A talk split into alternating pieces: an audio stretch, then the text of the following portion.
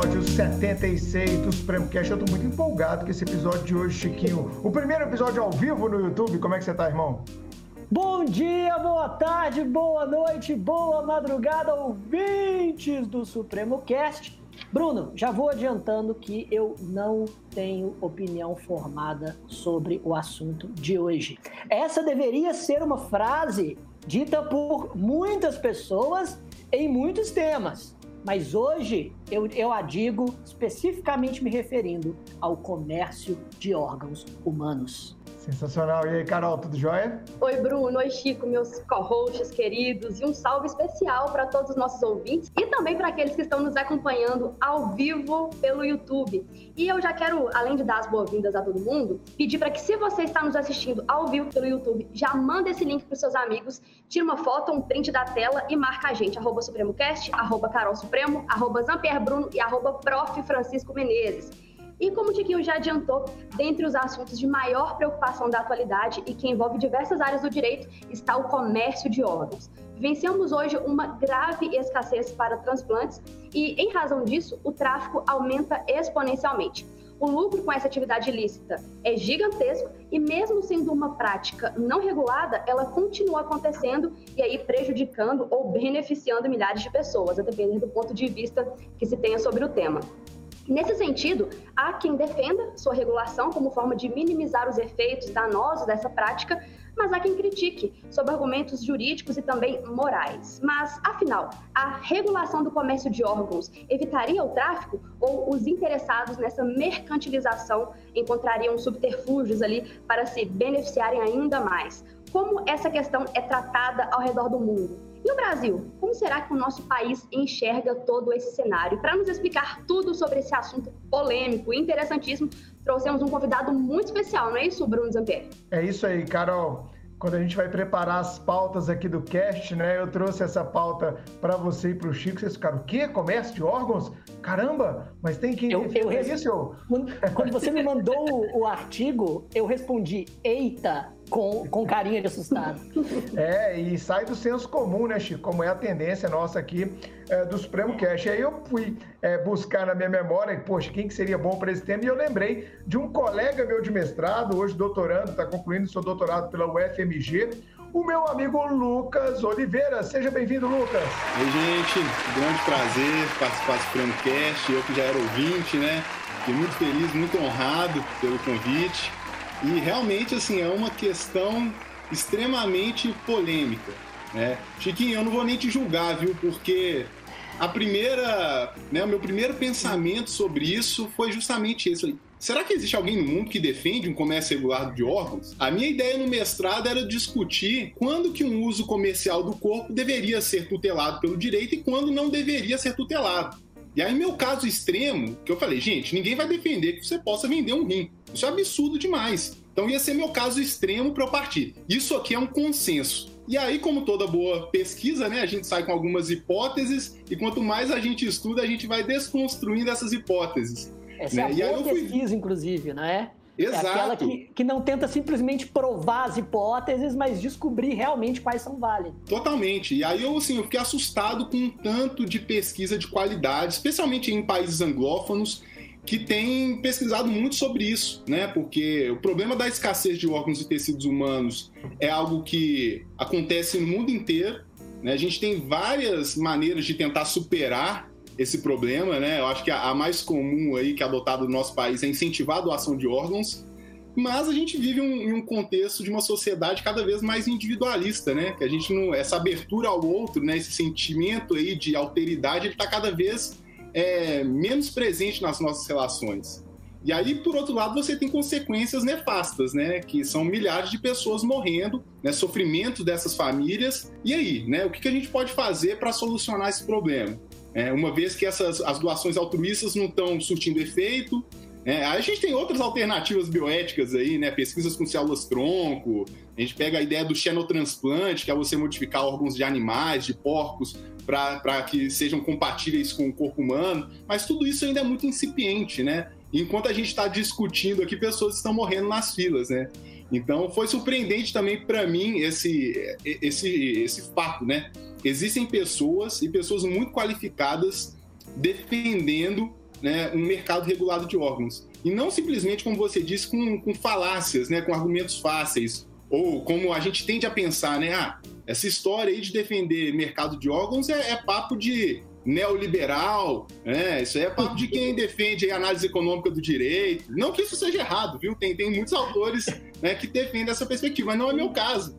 Né? É, Eu parto de só, outro background. Sim, só para contextualizar aí o, o, é, o, o nosso ouvinte, o nosso espectador, é, nos bastidores estávamos falando aqui sobre o artigo é, do nosso convidado, do, do, Lucas, que gerou toda essa, é, é, essa discussão e esse, esse interesse também por, por chamá-lo. Nós vamos, eu pelo menos, vou comentar alguns, alguns argumentos do, do artigo dele aqui. Eu confesso, Lucas, estava falando para ele que eu fui ler cheio de preconceitos, pensando justamente, ah, não, ele vai tentar empurrar libertarianismo goela abaixo, só falar autonomia privada acima de tudo, mas não, não, não. Pelo contrário, os argumentos eles não são fáceis não são pueris, simplórios. Já queria te parabenizar por conta disso. Foi uma discussão muito madura e multifacetada que você desenvolveu. Obrigado. Sem dúvida alguma, Chico. É, Sem é? dúvida alguma. Isso, isso não foi só o artigo do Lucas, né, cara? Esse é o objeto de pesquisa dele já, de tanto na dissertação de mestrado. Chegou até a publicar também, né, Lucas? É,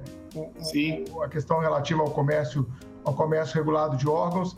E acho que a gente tem que jogar luzes, sabe? Porque como você falou, ô, ô Lucas, eu, eu, já eu parto também da, não desse background, mas é uma premissa, é, não sei se defensável, mas argumentativa da análise econômica do direito, né? Porque senão você vai ampliando esses abismos que existem, né? Do tipo, quem tem dinheiro, meu amigo, vai dar um jeito, ele vai conseguir aquele órgão em algum lugar do mundo, quer seja num mercado regulado, quer seja no mercado ilícito. Eles vão conseguir essa, esse objeto, essa mercadoria, se é que a gente pode chamar o órgão humano assim.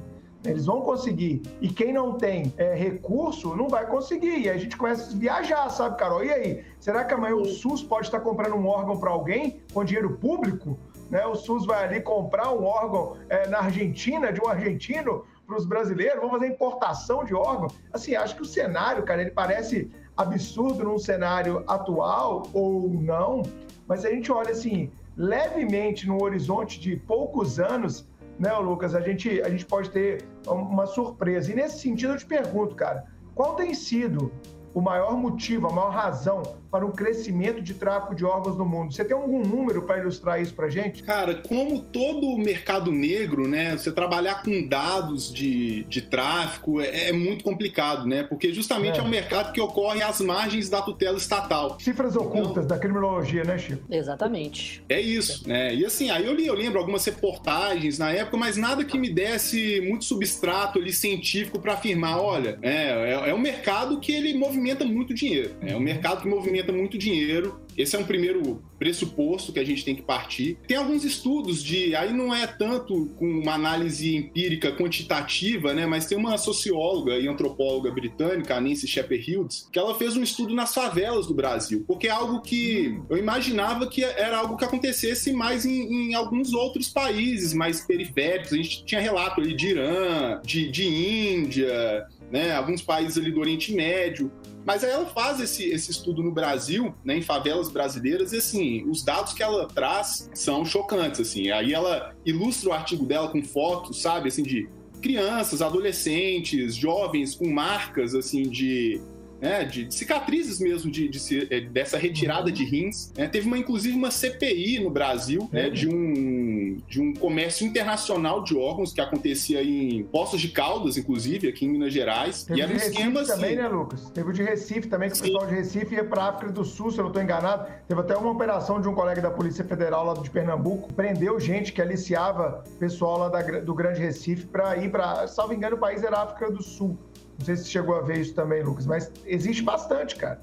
Sim, é, é porque a gente não, a gente acaba fechando os olhos, né, para essa realidade. É, é, é, um assunto incômodo, né? Você vê ali uma foto de, de pessoas vulneráveis com cicatrizes para contrabando de, de órgão é algo que assim é chocante, né? Aquela ideia do gut feeling, né? Aquele aquele sentimento visceral, assim, que você fala, várias vezes ao longo da minha pesquisa eu quis mudar de tema, sabe? Porque eu me questionava, será que eu tô defendendo algo muito absurdo, ainda mais partindo do contexto do Brasil, que é um país extremamente desigual, um país em que, né, essas interseccionalidades de raça, gênero, é, enfim, e tantas outras, né, influenciam nessa, nessa desigualdade. Mas aí quando eu comecei a ver que é algo que acontece, ou seja, por isso que é importante a gente trabalhar com dados, pesquisas, né? É algo que acontece no Brasil. A gente tem CPIs, tem pesquisas que apontam que existe. O dado não é muito bem quantificado, mas existem dados que comprovam a existência, né? Inclusive relatos, eu lembro, né? Eu estava conversando com amigos, óbvio que isso não tem tanto valor científico, mas assim, relatos frequentes de que, olha, é, minha mãe estava ali no hospital, chegou uma oferta de, de rim para ela, né? E aí aquela casa, olha, como assim você está me oferecendo rim dentro do hospital, né? Com a equipe toda aqui sabendo disso. E aí o tempo dela pensar no dia seguinte já tinha sido vendido, sabe? Então. Caramba! É, é chocante. É chocante. Então, assim, existe, sabe? A gente tem que partir desse pressuposto na nossa discussão.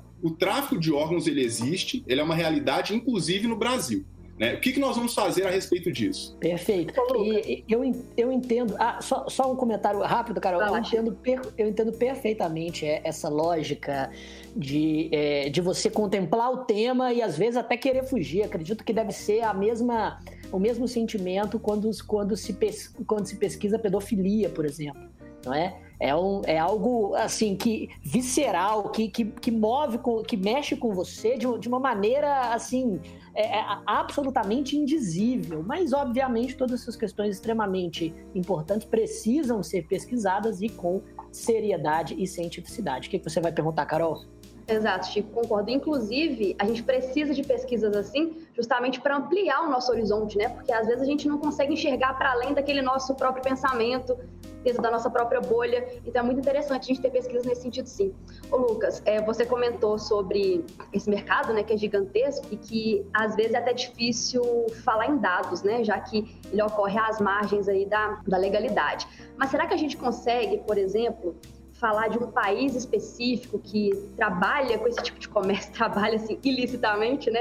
É, em termos de, de, ganho financeiro, a gente consegue estimar um lucro gerado por esse mercado em algum país específico? Dentro das suas pesquisas, você já chegou a esbarrar nesse, nesse dado, assim? Não, assim, especificamente em relação a, a, lucro, a um dado mais geral, não. Mas em relação a esses dados, né, que eu acho que é curioso a gente trazer, tem um economista muito famoso, que inclusive é ganhador do prêmio Nobel, ele chama Gary Becker, e um dos trabalhos dele, ele escreve muito com o Posner, né? O Richard Posner, que é um dos grandes autores aí da análise econômica do direito. Uhum. E o Gary Becker, ele é um economista da análise comportamental. Né? Ele é um dos precursores. Uhum. O trabalho dele, ele ganhou o Nobel por causa disso. Junto e aí, com trabalho... foi, foi, junto com o Kahneman? Não, acho que foi. Não, é, esse, esse trabalho específico dos órgãos é com o Jorge Elias, é um, um, outro pesquisador. E aí, esse trabalho ele repercutiu muito, porque ele tenta, a partir do instrumental da economia, né, da análise econômica, tentar chegar a qual seria o preço, né, no caso ali seria de fígados e rins, nos Estados Unidos. É, então é um artigo muito interessante, que é, ele usa instrumentos da economia mesmo, gráficos,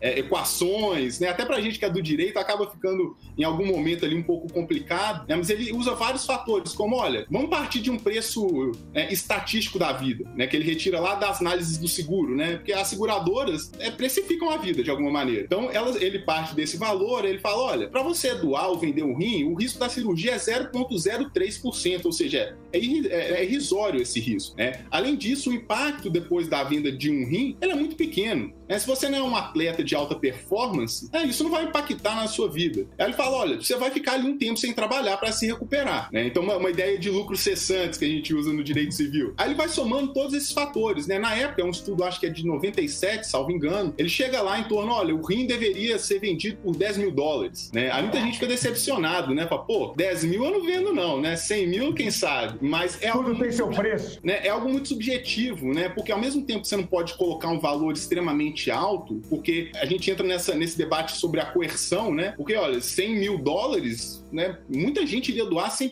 iria vender, né? Sem pensar em outros fatores. Então tem esse balanço também em relação ao, ao valor dos órgãos. O Irã, né? Ele, é, ele foi o primeiro e, e, o único país a regular o mercado de órgãos, né? Lá é um mercado é, de rins, né? Em vida e entre não parentes. Então, assim, é um modelo extremamente contestado. Primeiro porque as, o nosso acesso à bibliografia ele é restrito, então ele fica basicamente restrito a autores iranianos que publicaram em revistas da Inglaterra, dos Estados Unidos, né, que publicaram em inglês, e os dados são muito conflitantes, muito conflitantes. Então um artigo que fala, não, que é perfeito, né, não tem fila de espera. Né? Em 88 eles começaram esse modelo iraniano. Ah, já em 88? 88? É. Em menos de 10 anos não tinha mais fila lá de transplante renal, segundo esses pesquisadores. Então eles zeraram é, a, a lista de espera. E aí o grande, a grande questão lá do Irã é que todo procedimento ele é intermediado por uma organização não governamental. São os próprios pacientes que estão em diálise, eles têm essa organização e eles fazem essa intermediação. Então, você quer vender né, seu rim? Vem cá, você cadastra nessa, nessa organização e da mesma maneira, quem está precisando entra em contato e eles fazem, né?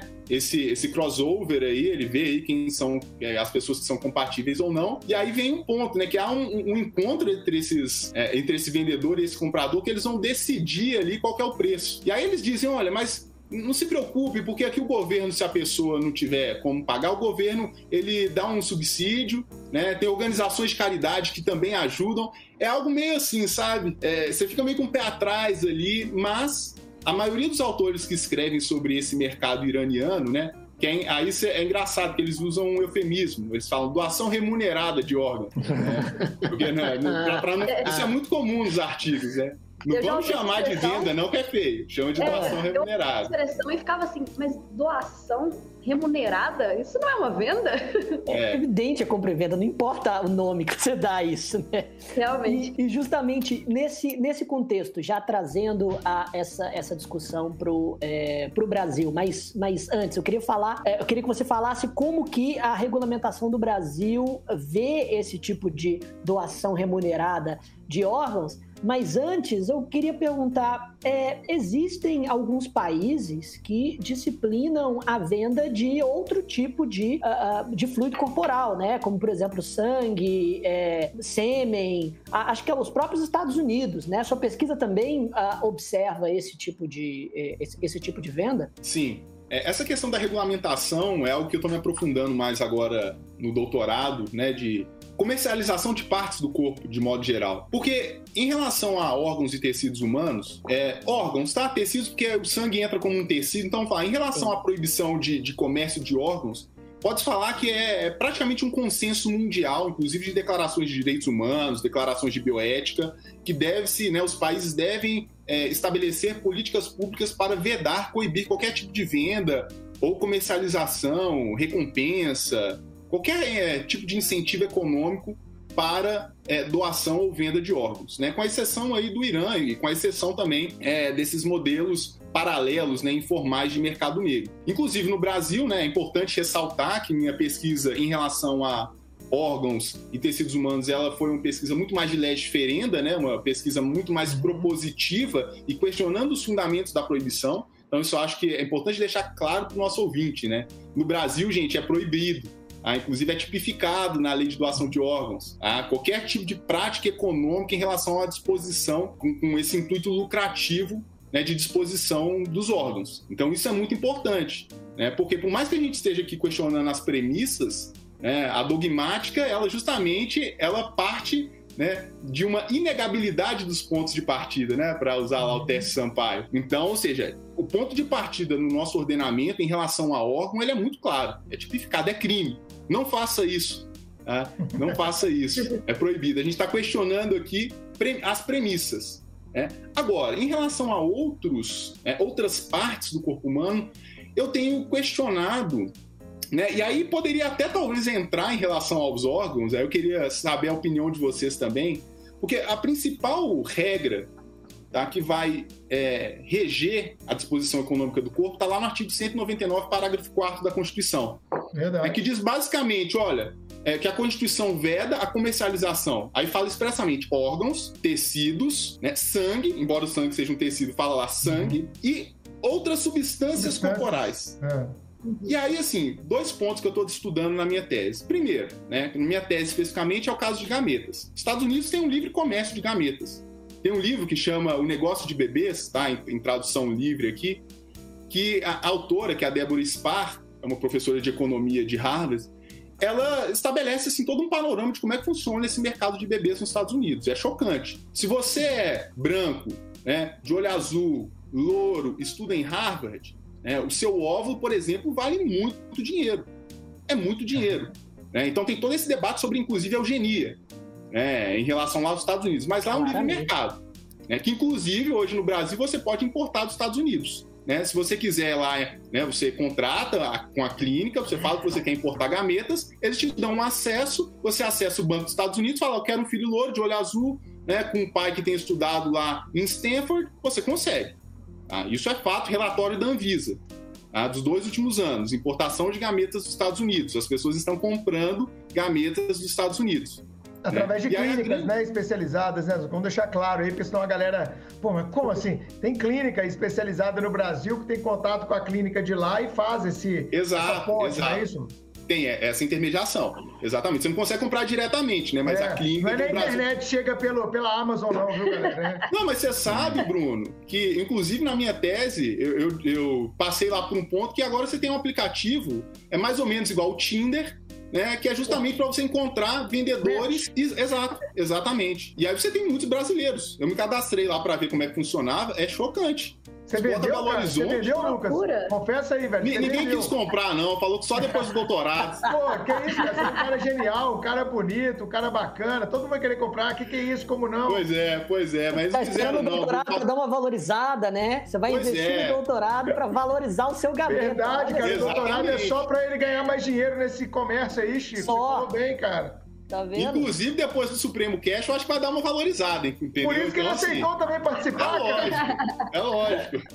Muito bem. Mas, mas só para fechar esse ponto, e aí questionando, né, relativizando esse artigo 199, parágrafo 4 duas questões. Primeiro, o que é substância humana? Porque cabelo é substância humana, concordo? É. Mas no Brasil, tem julgado do STJ aplicando CDC à venda de cabelo humano. Então, peraí, eu posso vender eu posso vender cabelo humano, mas eu não posso vender gameta? Por quê? Né? Qual, qual, que é a linha de distinção? Tá, não estou falando que é a mesma coisa, não, mas para a gente pensar. E outro ponto, que aí eu acho que isso é interessante para o nosso ouvinte, que o Supremo ele começou, tem umas três é, julgados tá, monocráticos do STF. É, o primeiro, né, o leading case, é, dizia respeito a uma lei do Espírito Santo que estabeleceu o benefício de meia entrada para quem doasse sangue. Aí foi o prefeito e falou: olha, esse desconto de meia entrada é uma comercialização do sangue. Então você está violando o artigo 199, parágrafo 4. Por quê? O que é comercializar? Esse é o segundo ponto. O que, que constitui comercialização? É somente o pagamento direto ou é a compensação também, ou é um incentivo econômico? O Supremo entendeu que incentivos para doação,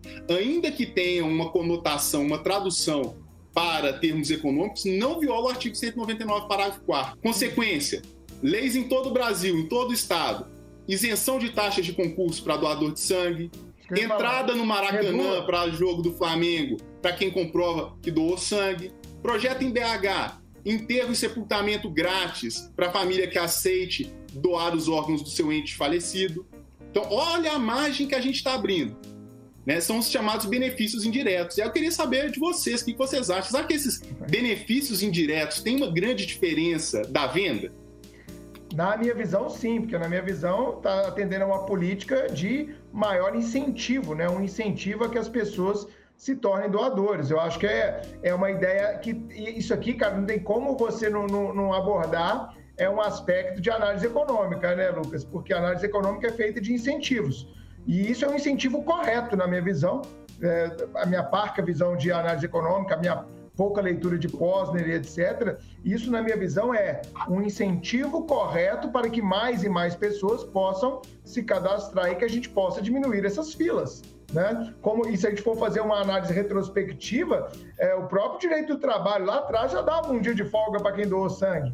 É não vem dizer que quem doou sangue cedinho não pode trabalhar. Pera aí, né, meu irmão? Há casos e casos. Inclusive, Sim, e não só na finalidade, Bruno, eu percebo a, a, a distinção, mas na natureza também do ato. Porque a, a, compra e venda, ela pressupõe a livre negociação do preço, do para quem você vende, para onde vão esses, é, esses tecidos humanos, enquanto que os incentivos para a doação não retiram essas, essas substâncias da, da, da, sua rota natural, por assim dizer, uhum. é, pela qual ela, ela chegaria a, um, a, uma pessoa a partir de uma, de uma doação comum. Então há uma diferença clara entre as duas situações, mesmo que exista, de certa maneira, um incentivo econômico aí, mas que, na minha opinião, não é equiparado à compra e venda justamente pela ausência de negociação livre. Ô Lucas, me incomoda muito mais, cara, é você ver o Estado fazendo isso com o dinheiro do particular.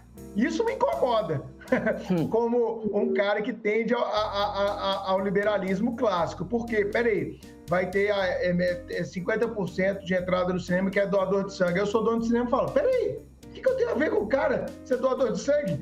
E o meu business é. vai ser afetado com isso, irmão? Tudo bem, quer dar, quer dar isenção de PVA, de IPTU, irmão? Quer dar isenção de taxa de concurso para concurso da administração direta, sabe? Para órgãos da administração direta, isso é uma coisa. Agora, falar com particular, ô particular, beleza? Tranquilo? Olha só, eu vou dar. Aí, meu amigo, aí tem, tem uma expressão, não sei o que, com ao dos, ao, ao dos outros. Não sei se vocês pegaram o ditado, né? Isso me incomoda. Isso me incomoda profundamente. Agora, é, o fato de ter um incentivo ah, correto, não. Eu concordo. Exatamente. Inclusive, acho que esse incentivo, se de forma correta, como o Bruno muito bem destacou, ele faz com que a gente consiga, aos poucos, acabar com essa escassez nos transplantes e nos ajuda até a combater o tráfico. Porque eu acredito que até um dos, um dos fundamentos de quem defende o comércio regulado de órgãos é justamente esse você aumenta a oferta, diminui a fila e com isso combate o tráfico. Então acho que é essa essa não regulamentação ou regulamentação indireta, se a gente pode dizer assim, com, com esse incentivo, acredito que seja interessante sim. E concordo é, mas... com o Chico também na questão do, do valor, da questão de, de, poder falar valores ou não. Eu, eu concordo. Eu, eu acho, mas eu acho curioso, sabe? Eu também tendo a achar que tem uma diferença importante aí entre o incentivo e a compra e venda. Eu acho que em alguma medida é, se aplica isso que o Chiquinho falou, né? essa ideia de que, olha, realmente, né, em uma compra e venda, em tese você tem uma negociação, mas nem sempre, né? A gente tem aí, por exemplo, contratos de adesão. Você vai ter uma negociação muito mais reduzida. Né? Inclusive, a maioria de contratos hoje não são contratos paritários, né? A não ser entre empresas. Então, assim, eu não sei se esse argumento da negociação é tão relevante nesse caso, sabe? E, e um outro ponto é, até que momento a gente pode falar em incentivo e até quando a gente pode falar em contraprestação de uma compra e venda? Né? Tudo bem, o Estado abater um, um, imposto é ok, o Estado pagar custas de funeral é ok. E o Estado pagar 10 mil reais para a família? Você pode falar. É, a gente pode falar que é um incentivo, porque o órgão ele não tem um valor economicamente é, apreciável. Né? Então, ou seja, não está tendo uma contraprestação. A não, ser, a não ser que a gente parta lá do Gary Becker, né? Fala, não, é 10 mil dólares. Né, mas, mas não tem um valor. Então, até né, adiantando aqui, no final das contas, é, a, minha, a minha dissertação, né, a minha pesquisa, ela entende, olha, um incentivo, ele, eu não vejo nenhum, nenhum problema né, em, em se defender, porque a gente poderia manter todo o modelo que já é vigente aqui no SUS, por exemplo, de distribuição por necessidade médica, mas o Estado entraria ali como um incentivador. Uhum. Né? Mas, é, o que, que é esse incentivo? É, na minha visão, poderia ser um pagamento é, em pecúnia, em espécie. Uhum. É, por que não? O Estado já é. gasta milhares, tem pesquisas, né? milhares, milhões aí de reais com hemodiálise, por exemplo. Boa. Né? Então, em termos é. econômicos, também é, é justificável. O Estado é, paga ali um valor X. E, e, e, quando, não, e justamente, e, quando eu disse que quando você não tem a livre negociação, o órgão é, segue, entre aspas, o seu, o seu fluxo ordinário, eu estava falando justamente nisso. Que o SUS pode destinar aquele, aquele órgão dentro de uma escala de prioridades que é medicamente definida, quem precisa de forma mais urgente vai entrar no, no topo da fila, enquanto que a simples compra e venda iria precluir todos esses, esses requisitos e ia, ia colocar dentro da, da escala de. É, é, no topo da escala de, é, de prioridade quem tinha mais dinheiro para poder ofer oferecer para aquele órgão. E, e, com, as, com a, a escala de, de incentivos, como você mesmo é, muito bem colocou, isso seria contornado e o, e o Sistema Único de Saúde poderia utilizar critérios né, medicamente valorados para dar aquele órgão para que, que, quem mais precisa e o Estado poderia, enfim, a, através de, de, incentivos, controlar essa escassez. Agora, eu acho que está faltando na nossa discussão algo que precisa ser encarado, mesmo que seja para refutar, toda a dimensão moral relativa ao comércio de órgãos, porque existe sim um impacto da moral ou, ou da ética, para quem vê diferença dessas, nesses dois termos, com relação ao, ao comércio de órgãos, ou, ou, ou você acha que não? É, e se existe esse, esse, é, impacto moral, até que ponto essa moralidade ela é, de certa forma, religiosa, se apega a uma lógica judaico-cristã de, de sacralização do corpo, ou é simplesmente uma moral estabelecida em termos laicos e racionais? Sim, não, eu acho que é, em relação aos argumentos né, favoráveis e contrários, né, acaba sendo uma argumentação muito mais moral do que propriamente jurídica, né? Então, se a gente parte dessa ideia, muito mais do plano de justificação de normas. Né? Por isso que acaba que a minha pesquisa é muito mais de leste diferenda. A gente está questionando ali as premissas, né, os pressupostos aí dessa construção jurídica. Então, ou seja, esses pressupostos eles são né, morais. A gente está discutindo aqui moral, né, que vem dessa ideia de costume, né? Se a gente pega a etimologia aí do, do termo, esses costumes, né, essa moralidade que é compartilhada. Né? Há, há, vários pontos que a gente pode questionar sobre a moral. Né? Primeiro que existem várias morais é, não existe a moral. É, então, assim, existem várias morais possíveis e um Estado democrático de direito, é, no meu entendimento, ele tem que ser um Estado que permita a coexistência pacífica do máximo de moralidades né, distintas. Óbvio, desde que essas moralidades não ali atinjam né, os direitos fundamentais, que é o núcleo duro aqui da, do nosso Estado. Né? Não atingem os direitos fundamentais, não atinjam a democracia.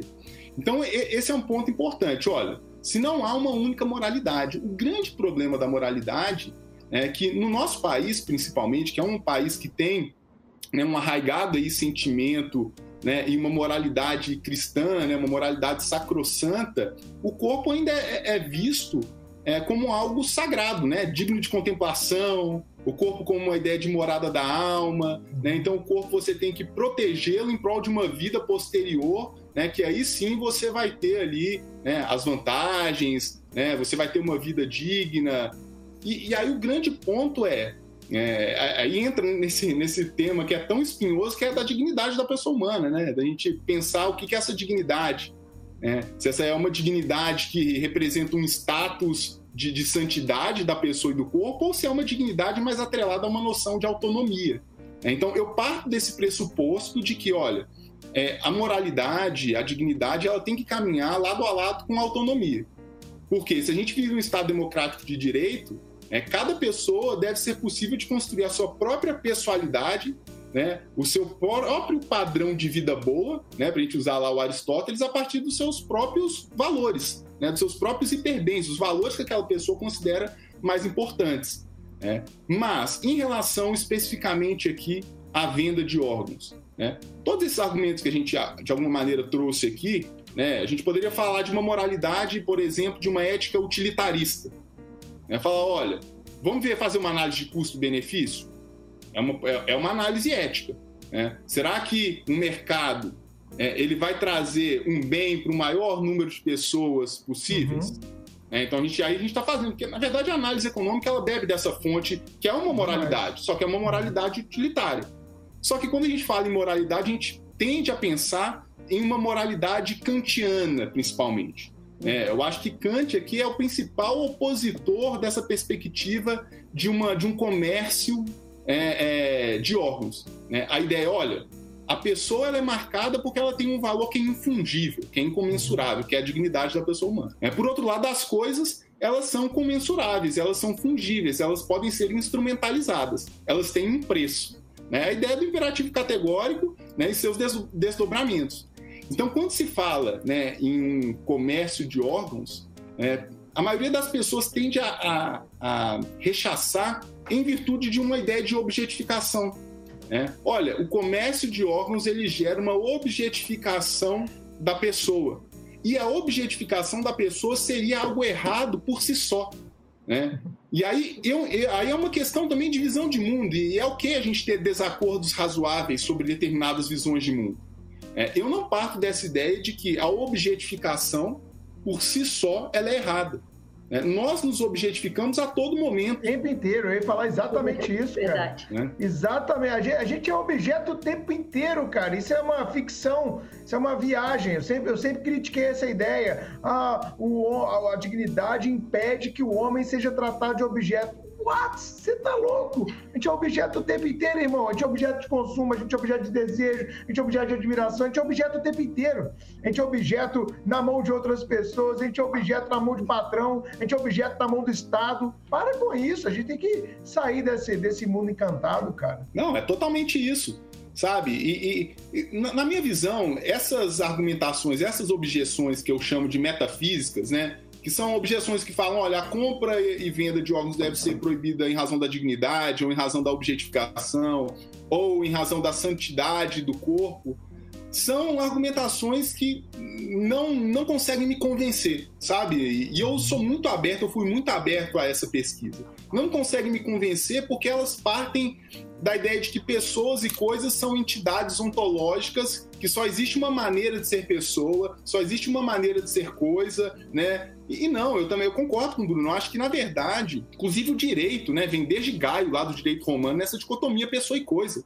Né? Pessoa é o que não é coisa, coisa é o que não é pessoa. Né? Só que é, é muito mais uma relação de continuidade. Né? A gente se objetifica, às vezes a gente caminha mais para um lado, às vezes a gente caminha mais para o outro lado. Né? Então eu não compro essa ideia de que pessoas não podem ser objetos. Especialmente, aí é, é, é legal fazer uma ressalva, especialmente quando eu estou falando de atos de autonomia. Porque existem autores, é, bioeticistas famosos aqui no Brasil, que comparam é, eu lembro quando eu li esse texto, eu fiquei mal, assim. Eu falei, putz, tenho que pensar direito aqui. Compara é, qualquer tipo de defesa de, defesa de é, incentivos para venda de órgãos ou para doação de órgãos com o nazismo. Fala, quem está defendendo isso vai ser julgado no novo Nuremberg. Aí eu falei, nossa, será? Deixa eu pensar de novo. É. E ele falou: olha, a venda de órgãos é equiparado à escravidão. Só que aí há uma grande diferença. Porque na escravidão, eu estou falando de uma pessoa que é subjugada, que é objetificada por um terceiro contra a sua vontade. É, é negada a condição de pessoa por terceiros. Quando eu estou falando aqui né, em incentivo para doação de órgãos ou em uma venda direta de órgãos, eu estou partindo do pressuposto que é, em alguma medida possível, tomar uma decisão autônoma. A gente vai voltar nisso, tá? mas em alguma medida, é possível tomar uma, uma decisão autônoma no sentido de se auto-objetificar. É, essa ideia da autopropriedade em, algum, em alguma medida. É, o Chiquinho até falou, hum, será que existe aí uma autonomia? E, e esse, e esse né, Chico, eu acho que esse é, é, é um ponto importante. Será que a gente pode falar em autonomia? Porque objetificação sem autonomia, aí sim é subjugação, aí é exploração. Então, eu acho que o debate, né, eu acho que ele não é tão proveitoso se a gente entra nessa seara de dignidade, de santidade, de objetificação. Não que não sejam termos importantes, tá? São termos fundamentais, mas por quê? Eu entendo que no Estado democrático de direito, Tá? E para a própria concepção de pessoa, a autonomia deve ser entendida aí, né, como um, um, um, princípio fundamental. Não há pessoa sem autonomia. Aí então o que a gente tem que discutir é: é possível que uma pessoa manifeste de maneira autônoma, competente, discernida é, em um contrato de compra e venda de órgãos, especialmente quando esse mercado de órgãos vai recair de maneira inevitável em uma população que já é periférica, em uma população que já é explorada. É, então, acho que esse é o ponto nevrálgico, na minha visão.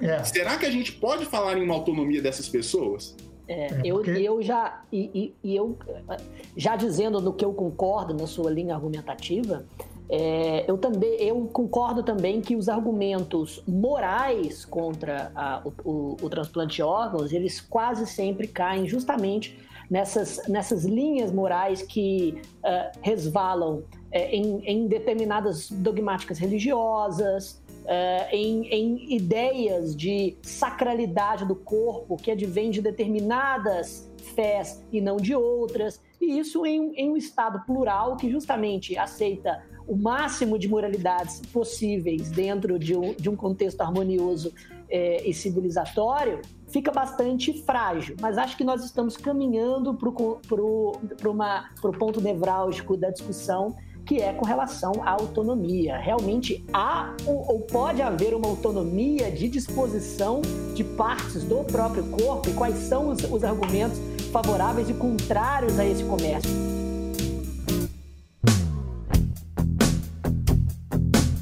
Chico, é porque falando sobre essa autonomia, me veio uma questão aqui na cabeça e até um, um ouvinte comentou aqui no chat do YouTube, o Márcio Moraes.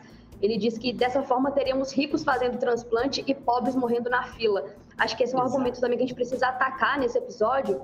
E eu queria saber do Lucas o que ele pensa com relação a isso. Você acha, Lucas, que é, regular esse mercado de órgãos feriria a isonomia? Mais do que isso, feriria algum tipo de oportunidade? Você acha que essa prática privilegiaria essas pessoas com maior capacidade econômica em detrimento dos mais pobres? Você acha que esse é um argumento moral também ou perpassa por um argumento jurídico que precisa ser observado? Exato. Só para complementar a pergunta, esse é, é, esse é um dos meus questionamentos que eu separei aqui a partir da, da leitura do seu artigo. Falei que, que faríamos uma espécie de pré-banca do seu doutorado, mas essa, essa é uma questão que Uh, que, é, sobre a qual exi é, é, os, ou, ou, o seu trabalho, ou talvez aqui você complemente com, com informações que não estão no artigo especificamente, mas talvez não, não tenhamos ainda informações o suficiente para chegar em, em uma conclusão realmente válida sobre o ponto de vista científico. Seja porque não existem é, informações dos, dos, poucos países que permitem a venda, já que o Irã é basicamente a, a, a única opção,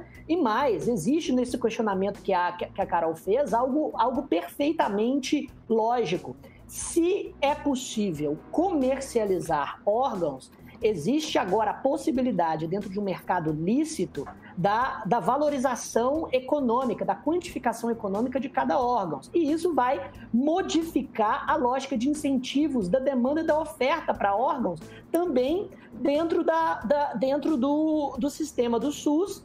É, de, de, doação espontânea, porque é óbvio que uma, que uma pessoa perante, por exemplo, um, um diagnóstico de, de doença terminal ou, ou filho de alguém perante a possibilidade de vender os órgãos do pai, vai preferir vender do que simplesmente aceitar a doação. E dentro dessa, é. dessa lógica, ou o Estado vai gastar muito mais dinheiro comprando órgãos que vão, que vão ser valorizados segundo um mercado livre de, de oferta e demanda, ou somente ricos vão conseguir órgãos para poder transplantar. O que você tem a dizer sobre isso? Muito bom. Acho que a gente tem algumas perguntas aqui, né? É, eu acho que essa, esse questionamento do nosso ouvinte, né, do, do Márcio, eu acho que é fundamental.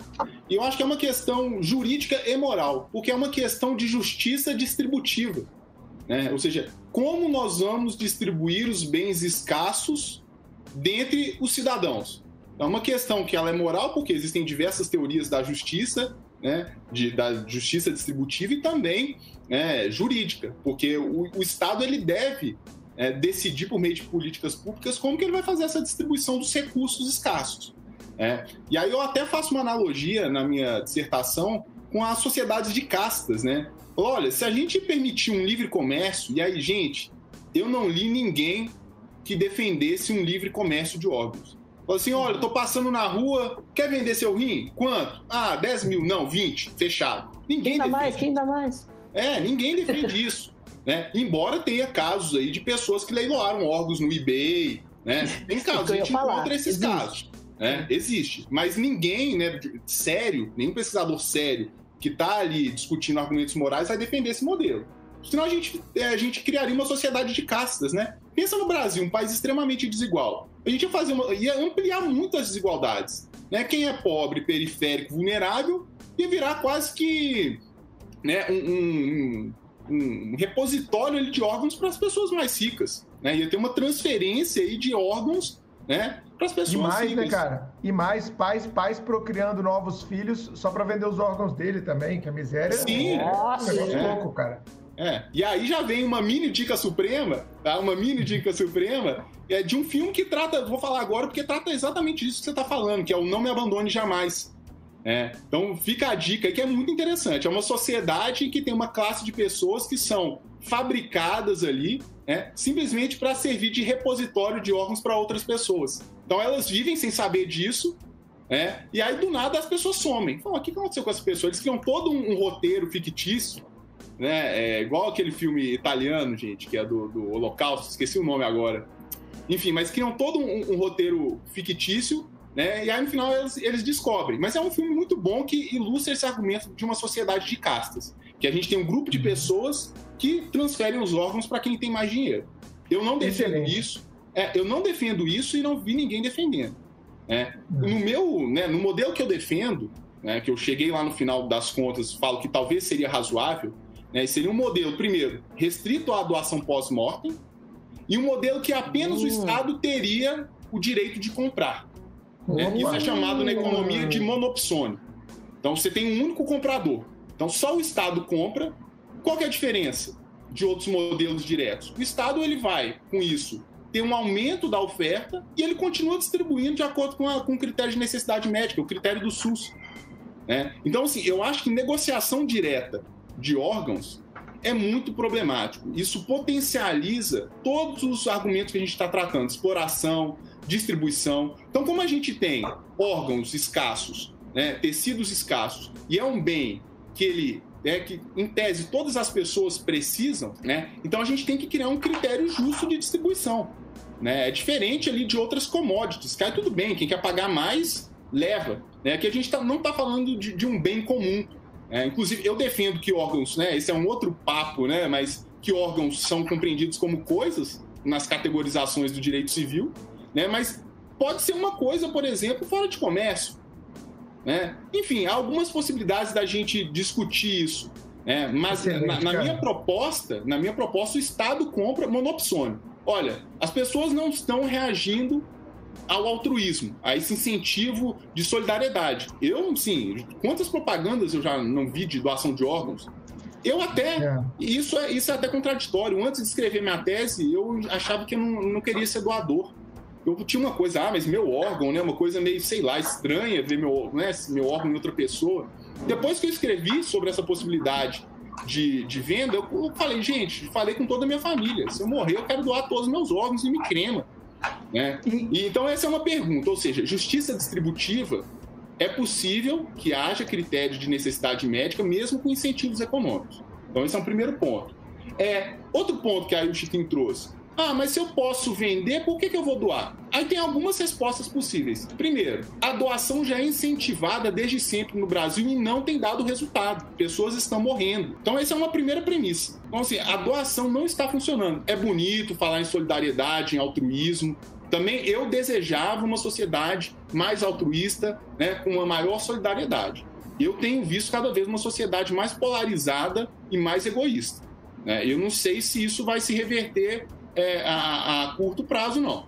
É, então, assim, cara, é, é, um princípio de economia que né, vem lá desde Adam Smith, pelo menos, que as pessoas reagem a, a interesses econômicos. Esse ponto, ô Chico, eu acho, cara, essencial, porque, como o Lucas está falando, a ideia, a ideia que ele coloca, cara, é, na dissertação dele, eu fui colega dele de mestrado, desde lá eu fiquei fã do tema, porque realmente é uma discussão muito acesa muito acentuada que a gente tem que fazer, mas eu ia até fazer aquela pergunta que normalmente alguém da banca faz, né, Chico? Quando você está apresentando a sua dissertação, a sua tese, eu seria aquele professor mala que faria uma determinada pergunta para ele, que seria a seguinte, cara, até que ele travou, que ele não tem nem chance de me responder.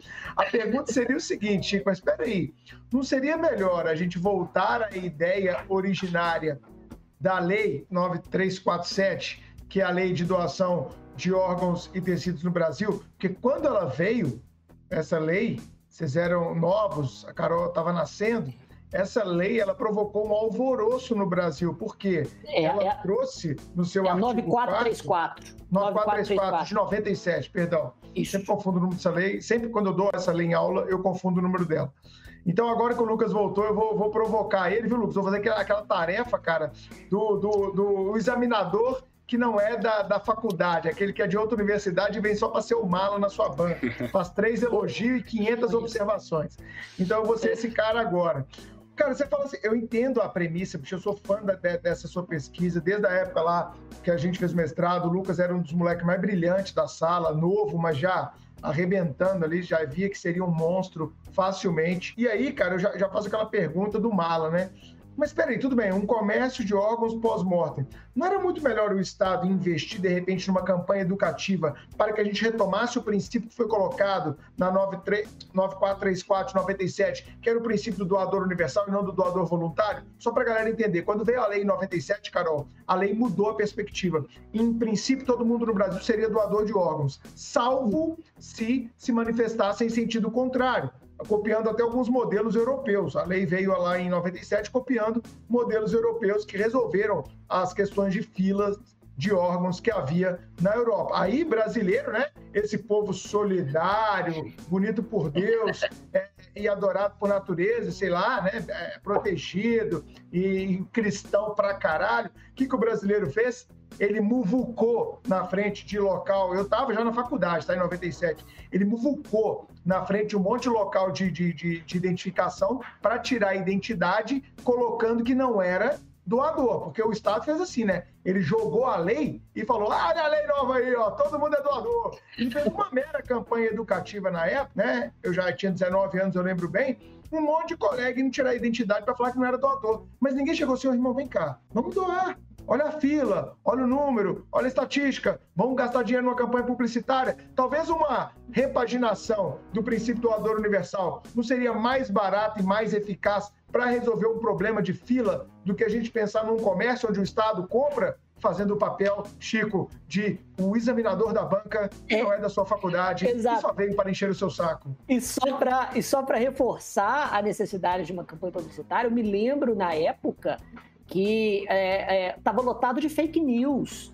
Fake news, é claro, no boca a boca, né? Não na rede social. Imagina como seria ainda. hoje. É. De gente falando, não, porque agora médico do SUS, médico do SUS vai estar vai tá incentivado a, a, dizer que você já morreu de morte cerebral, a já, a já dar lá laudo de óbito para poder tirar seus, os, os, seus órgãos. E a família não pode falar nada, não pode nem ver o corpo. De repente falam que seu pai morreu e é. tal. E, putz, é justamente. E outro, cadê, cadê a campanha? na época era o tráfico de órgãos também na época. Um dos medos que, que levantou na época era essa. Ah, você acha que eles vão Sim. ficar lá deixando a pessoa lá é, três meses lá em estado vegetativo? Vai matar logo, arrancar o órgão e vai. Né? Mas e aí, Lu, vamos dar uma oportunidade aí pro, pro rapaz que tá defendendo a tese aí.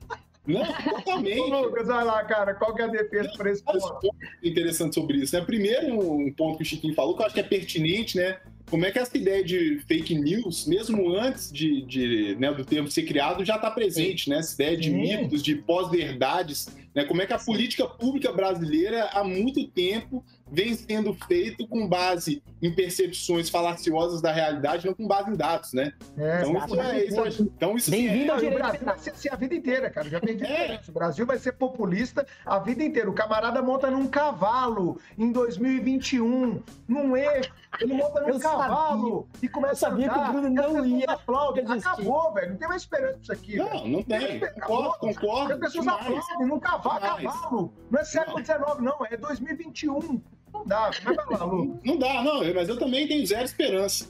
Entendeu? Eu tô, tô querendo que alguém, algum pai estrangeiro aí me compre.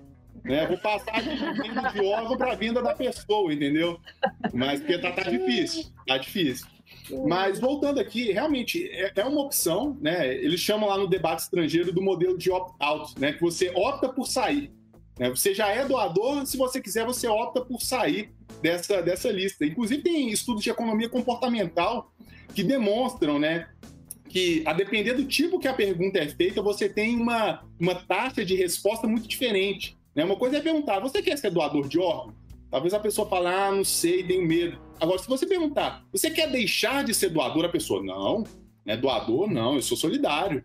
É, então, tem, tem, esse ponto. É isso. Né? Tem esse ponto que, que, é interessante, mas. Não foi a Espanha que fez isso, ô, Lucas? Não foi a Espanha, salvo engano, cara? Uma vez eu li um artigo do Nelson, até do Nelson Zevaldi, que ele conta é, é, esse caso da Espanha, naquele livro uh, Direito Civil em Movimento, que é um livro ótimo que ele tem. Uhum. Acho que ele conta esse caso. Salvo engano, foi a Espanha, porque eles alteraram o modo de perguntar e o resultado foi completamente distinto. Sim, acho que a França recentemente também mudou né, para um sistema nesse, nesse modelo.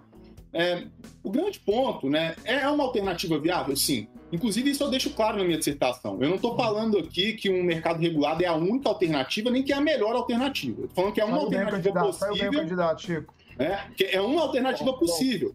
É, inclusive, se amanhã né, os chineses lá criarem o xenotransplante, que é uma pesquisa muito, muito forte lá, cara, resolveu o nosso problema. Minha tese vai pro lixo, né? Minha, minha dissertação. Resolveu.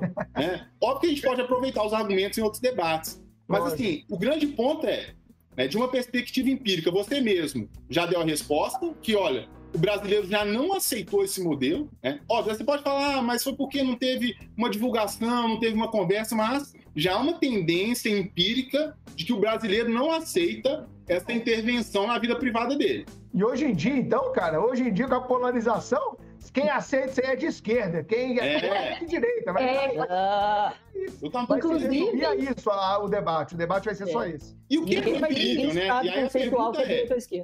Exato, a pergunta é, o que é preferível? É o Estado te obrigar, te interferir, interferir na sua autonomia corporal, na sua autonomia de vontade ou privada, e te obrigar a doar, ainda que você tenha a escolha de sair, ou ele ali, né, de alguma maneira, incentivar uma decisão autônoma. É, também tem uma questão de pressuposto aí. Boa. Né? Eu entendo que, assim, olha, é, essa, essa característica do direito premial, né, o professor João Batista Vilela, ele trazia em alguns textos dele essa ideia do direito premial. Né? Ou seja, ao invés de a gente trabalhar com direito coercitivo, vamos tentar incentivar ali algumas condutas que pode ser que isso futuramente é, passe a ser algo que as pessoas façam naturalmente. Não sei, tá? É uma suposição. É, não, mas... eu acho ela super válida, cara. Eu acho ela hiper válida. A coerção, ela falha, cara. Ela falha muito mais. É, esse exemplo do, do, João Batista Vilela que você deu, uma vez no doutorado, não, não lembro uma discussão, mas eu levantei, acho que foi até na aula da Fatinha, viu, nossa orientadora, o Lucas, é, que eu levantei assim, ó, é, veja a questão tributária. Em São Paulo, o, o, o Estado passou a arrecadar muito mais quando vem aquela nota paulista. Quer deixar o CPF na nota? Quer deixar o CPF na nota? Quando você vai em São Paulo, qualquer lugar do estado, você para para comer um sanduíche. Quer o CPF na nota, senhor? Quer o CPF na nota? Isso aumentou é, vigorosamente a arrecadação no estado de São Paulo, porque estava dando incentivo correto. Ô, irmão, pede a nota, você abate o valor do seu IPVA lá na frente né, que se uhum. abate o valor do tributo você vai pagar. Isso é um direito premial. E não sancionar uma lei, né, Chiquinho? Quem não pede nota, crime de 1 a 5 anos ou multa. Não adianta Uau. nada, isso é zero à esquerda. Exatamente. Pode, pode falar, Carol.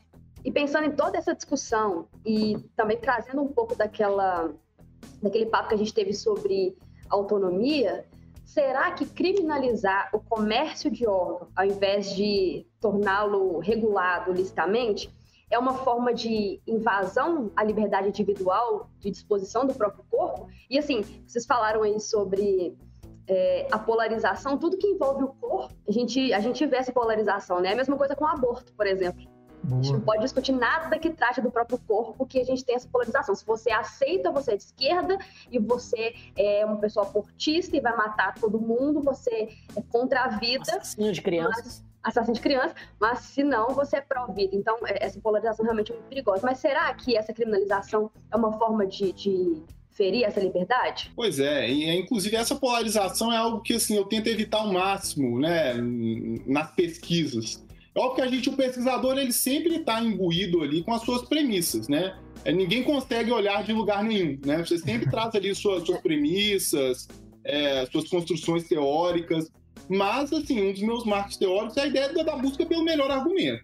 Ainda que esse melhor argumento seja com base nas minhas premissas metodológicas, né, dos meus marcos teóricos, assim por diante. Mas é um tema que, academicamente, especialmente aí, né, no contexto de universidades públicas, assim, ele é muito mal visto, né? Você trazer como é, qualquer tipo de, de incentivo econômico ao corpo, é porque é algo muito perigoso mesmo, né? Que a gente vive uma sociedade que é capitalista, o capitalismo ele envolve relações de dominação, envolve relações de poder, é, é uma possibilidade ali né, de, de você ter uma, um agravamento de, de vulnerabilidades, de exploração, de desigualdades. Mas, assim, pelo simples medo de que isso aconteça, né, você não pode pesquisar, então, justamente, você tem que, você tem que enfrentar essas barreiras para deixar o argumento mais claro. Até porque eu coloco na, na, minha pesquisa os argumentos contrários, né? Argumentos contrários favoráveis, como é a sua decisão. Eu também, até hoje, não sou 100% convicto do que, que deve ser feito. Eu estou aberto ainda. Eu continuo pesquisando. Né? Então, assim, é óbvio, né? Como a Carol disse, eu poderia ter um argumento simplista, é, por exemplo, um argumento libertário ou então neoliberal ali, de que, olha, é autonomia corporal. Qualquer intervenção do Estado no meu corpo, ela é, ela é uma invasão à minha autonomia, à minha pessoa e deve ser proibida. Né? Tem gente que vai argumentar assim, tudo bem. Eu, não é um argumento que me convence.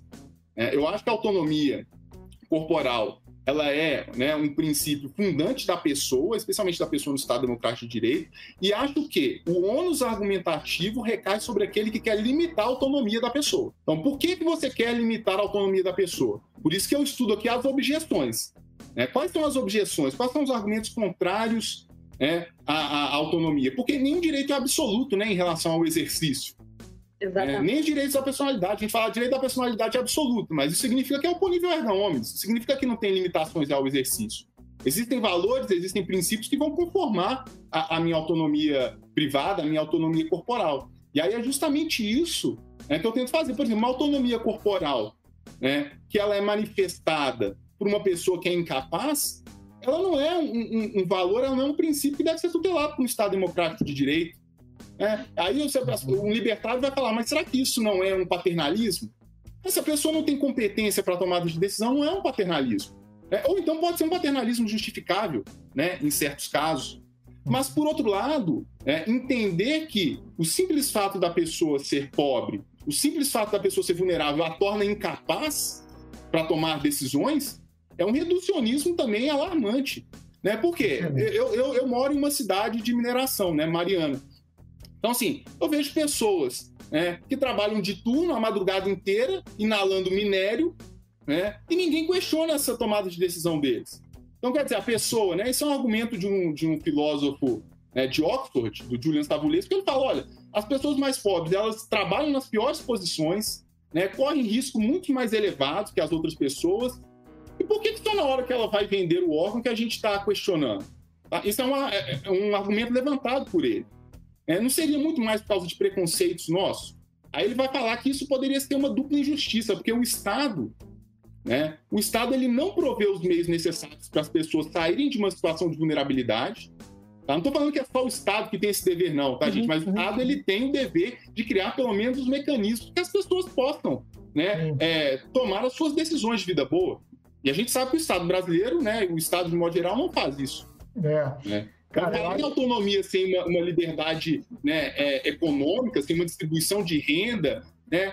É. Não faz sentido. Então, é o ideal. Pode falar de meritocracia, né, Lucas? Que Isso. estão sendo debatidos. Exato. Meritocracia é essa quando você não garante lá na base as mesmas oportunidades. Isso. Exatamente. E, e o, lendo, engraçado, é, justamente sobre esse ponto, lendo os, o seu artigo em preparação para essa gravação, me, me, deu muito mais curiosidade em estudar a viabilidade de rendas mínimas universais, que seria algo muito mais interessante para, é, enfim, é, é, é, endereçar esse, esse problema do desamparo do que é, pensar na, na lógica da, da, da venda de órgãos como uma na, na proibição da, da, venda de órgãos como uma, uma dupla né, in, in, incriminação, ou enfim, uma, um, um, duplo prejuízo.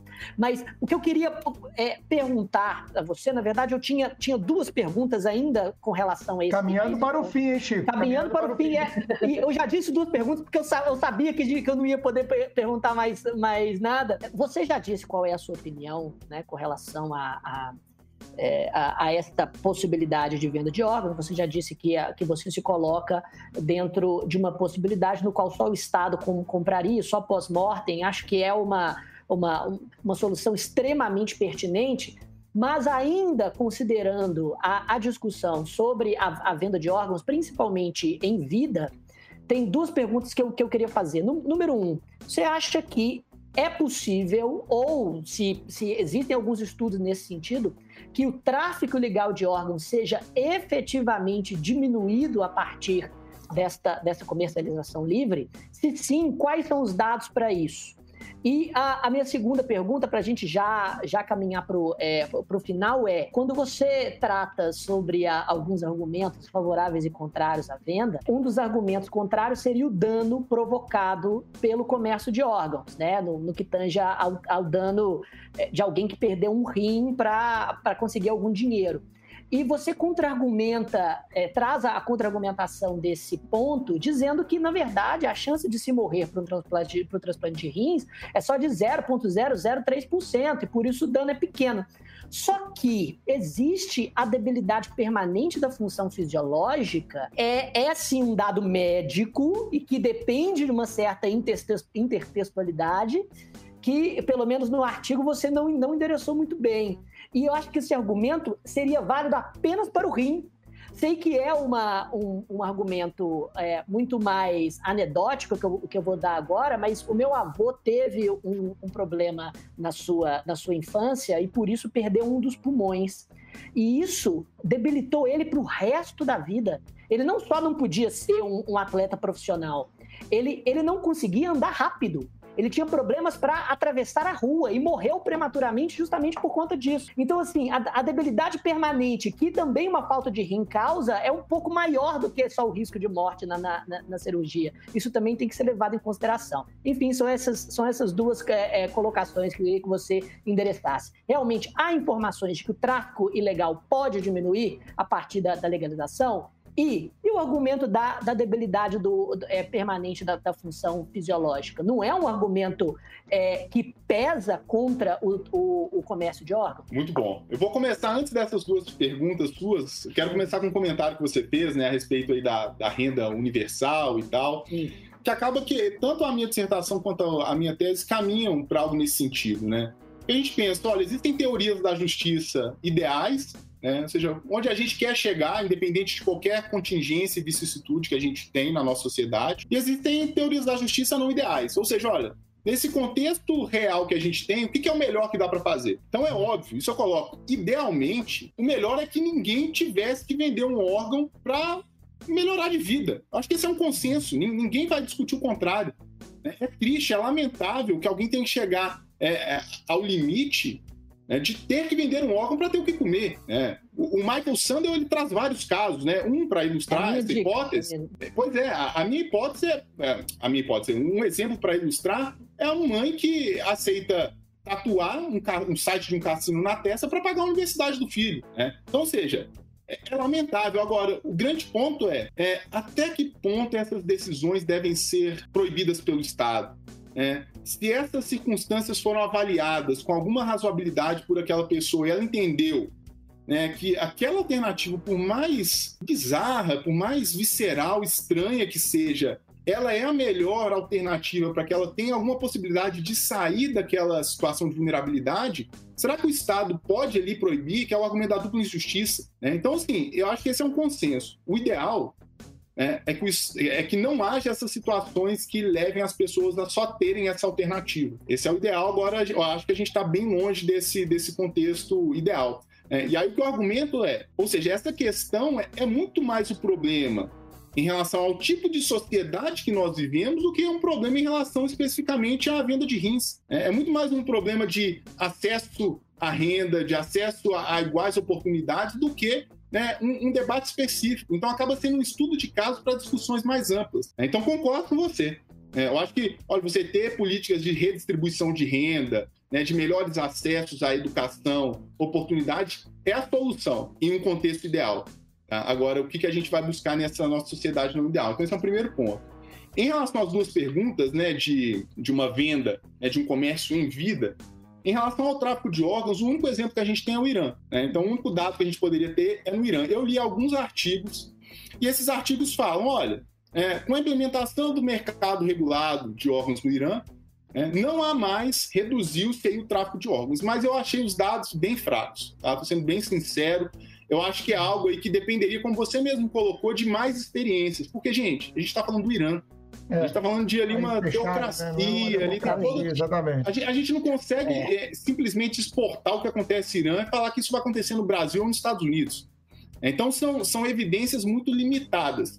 Agora, partindo de, de estudos né, de teoria econômica, a ideia é que, olha, você criando um mercado legal, aí eu até estudei alguns exemplos lá da lei seca nos Estados Unidos, por exemplo. A partir do momento que você cria um mercado legal, esse mercado negro, ele se enfraquece. É o que aconteceu na lei seca. Ele não acaba, mas ele diminui. Regulação Exato. de drogas também, né, Lucas? Regulação de drogas aí Sim, mundo afora. Exatamente. Não acabou com o tráfico, óbvio que não acaba com o tráfico. Isso é um argumento péssimo de quem defende legalização de drogas. O tráfico não acaba assim, meu amigo. O tráfico é muito mais poderoso do que isso. Porque o cara que tem dinheiro vai ali na drogaria e vai comprar a maconha dele. O cara que não tem dinheiro vai continuar indo na boca porque Exatamente. vai ser muito mais barato. Não tem nem tributo, pô, é lógico. Isso acontece com cigarro hoje no Brasil. É, pessoa muito mais pobre começa cigarro contrabandeado, que não tem tributo, não tem IPI, não tem não sei o que mais. Então é óbvio que isso vai acontecer, amigo. Eu acho que, acho que, cara, a sua pesquisa é brilhante. ela é maravilhosa, ela gera. Pô, eu tô só pensando aqui, cara, né, para cara super endividado, é, tá lá o banco enchendo o saco, metendo juros, ele vai lá e vende literalmente um rim para poder quitar aquela dívida. Então penhora, pode... né? Que é algo penhora, é, penhora, é sensacional. É, a gente já pensa logo na lesão e no estado de perigo, né? Como figuras ali do do consentimento. Não, mas peraí, a prestação foi desproporcional, pagaram mais barato se fosse o comércio livre. Cara, é fantástico. Eu acho a proposta de lei diferente que você fez de regulação super interessante. É, acho que ela primeiro vai ter que ser fortalecida em outros países democráticos, para que aí no futuro mais longínquo, pelo menos é a minha visão, que não tenho tanto de pesquisa nesse assunto, nenhum um, um, centésimo que você tem, mas ela vai ainda pelo conservadorismo que assola é, boa parte do mundo ocidental, ela vai demorar muito ainda a, a vingar né, em solo brasileiro, mas eu acho que é uma, uma alternativa, como você colocou, e não a alternativa. Eu achei fantástico esse episódio. E vamos agora para a Dica Suprema.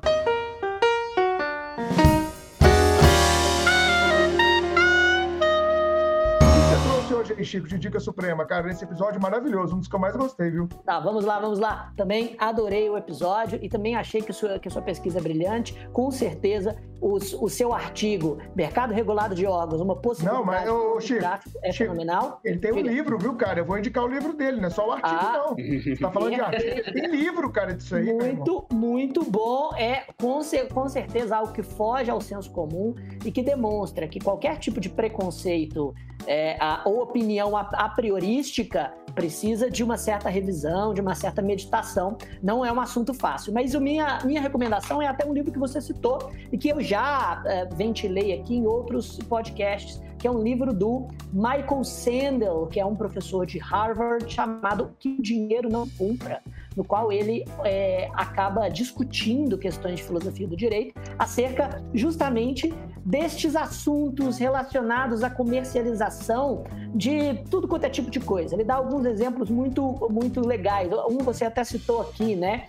é, uma, uma mulher que, para poder pagar a, a faculdade do, do filho, é, vende uma, um espaço na, na, no próprio rosto com relação a uma tatuagem, ou até discussões até mais particulares, como, por exemplo, é, é, é lícito o, o, o Estado incentivar que as crianças leem mais livros pagando para ela, pra, pagando para a criança por cada livro que ela lê, ou, enfim, é, ou outros tópicos relacionados, por exemplo, à comercialização de partes do corpo humano. O Michael Sandon analisa é, é, todos, esses, é, to, todos esses quesitos a, a partir de uma, de uma verificação, de um estudo muito bem fundamentado na filosofia do direito, sobre o ponto de vista do, é, do, do, libertarianismo, do utilitarismo e também da, da, da virtude grega, por, por assim dizer. E é um livro para abrir bastante a cabeça, apesar de que, ele, de que ele se considera bastante contrário à venda de determinados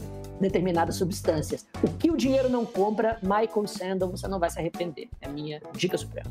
Excelente. Carol, sua dica de hoje? Para hoje eu trouxe uma série, adivinhe só, de qual plataforma? Ah, do Globoplay, só falta. Você não tinha assinado Netflix, cara? Assinei. É porque no Globoplay tem muita série brasileira interessante. Então eu acabo. A Amazon.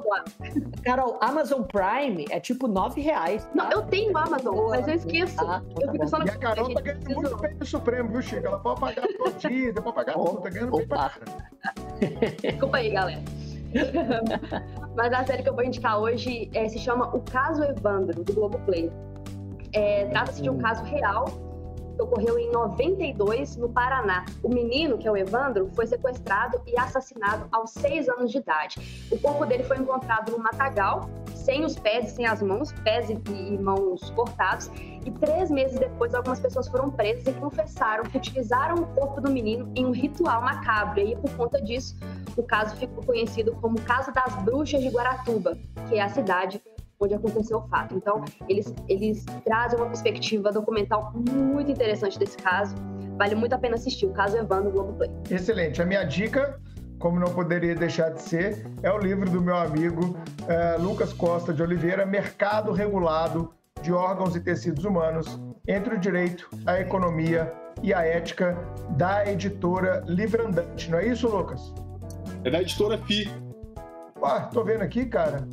Ah, tá. É, então eu entrei aqui no, na internet e apareceu Beleza, da editora Fina. É, mas é, é, uma proposta bem, bem legal da editora, assim. É, o livro está disponível gratuitamente. Eu tenho muitas ideias, assim, eu acho que pesquisas acadêmicas, especialmente de pontos muito específicos, né, e de, de aspectos que é, podem influenciar nesse contexto de políticas públicas. Quis então publicar com a editora FIA, ela tem a versão digital do livro diagramada lá no site deles.